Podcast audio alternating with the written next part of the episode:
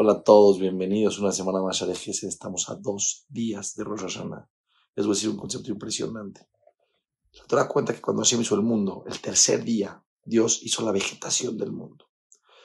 Pero la Torah dice que no nació, que no floreció toda la vegetación en el mundo, los árboles, las plantas, las flores, hasta el sexto día. Cuando Dios hizo al primer hombre y vio el mundo desértico, de repente vio que empezó a caer gotas y empezó a florecer el mundo.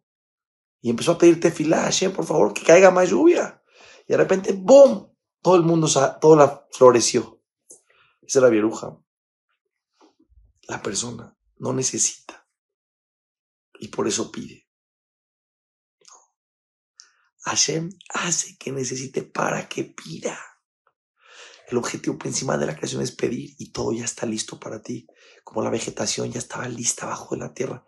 Estaba esperando a Hashem que pida el hombre, que reconozca que hay un creador, que maneja el universo y que dependes de él. Y en el momento que la persona entiende eso, ¡boom! El mundo empezó a florecer.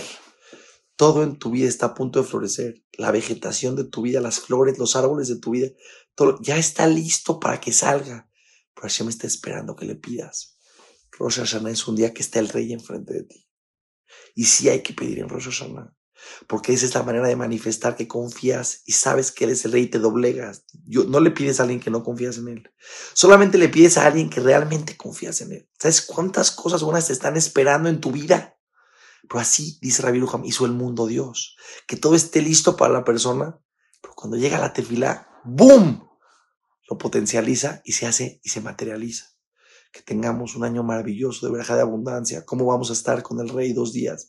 Y vamos a aprovechar para hablar con Él desde lo más profundo de nuestro corazón. Que tengamos un año maravilloso de, bendiciones y abundancias. Y hay que pedir también cosas espirituales, hay que pedir emuna, hay que pedir estados emocionales, pide paz, pide tranquilidad, pide felicidad. Todas las verajotas a todos.